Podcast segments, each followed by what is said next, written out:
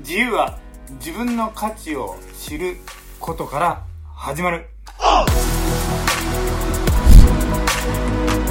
こんにちは誠です。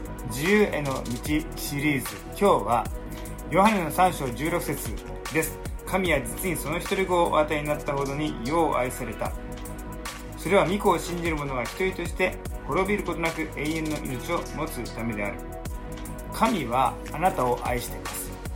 えそれはどれほどかというと自分の子に一人子に変えてもあなたのことを愛している。一人子イエス様とあなたを天秤にかけた時もちろん、え、神様であるイエス様の方が、えー、こう重く尊いお方であるんですけどでも父なる神様はあえてこの天秤をですねこう手でこうやって掴んでぐーっと下げて私は決めてるんだと。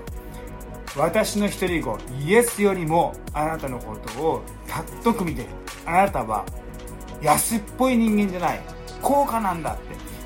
自分に価値があると信じることができている人っていうのは本当に自由ですね。逆に自分には価値がないって思ってしまうと自由がなくなります。自分の価値を何とかして証明しようと思ってもうあれをやってみるこれをやってみる。自分の価値を証明しようと思ってます。もう不自由です。縛られています。